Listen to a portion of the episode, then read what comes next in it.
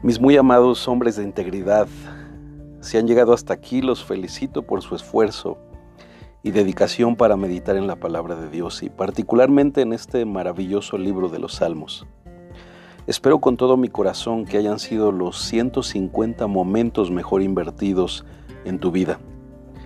También anhelo y confío en lo que dice la Biblia en la carta a los Hebreos 4:12 que la palabra de Dios es viva y eficaz y más cortante que toda espada de dos filos, y penetra hasta partir el alma y el espíritu, y las coyunturas y los tuétanos, y discierne los pensamientos y las intenciones del corazón.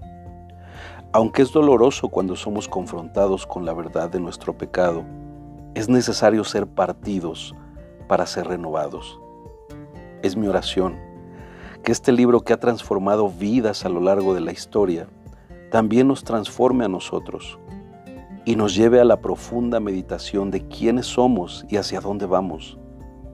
Me disculpo por los errores de lectura y si existe algún error de interpretación, siempre estaré atento para sus comentarios y correcciones, para que nuestro Dios sea glorificado con todo lo que hagamos. En lo personal, ha sido un hermoso desafío en el que me he sentido acompañado por ustedes porque durante estos meses he experimentado lo mismo que cada salmista, en ocasiones momentos de alegría por las victorias, pero en otra un deseo de rendirme y desistir de este trabajo.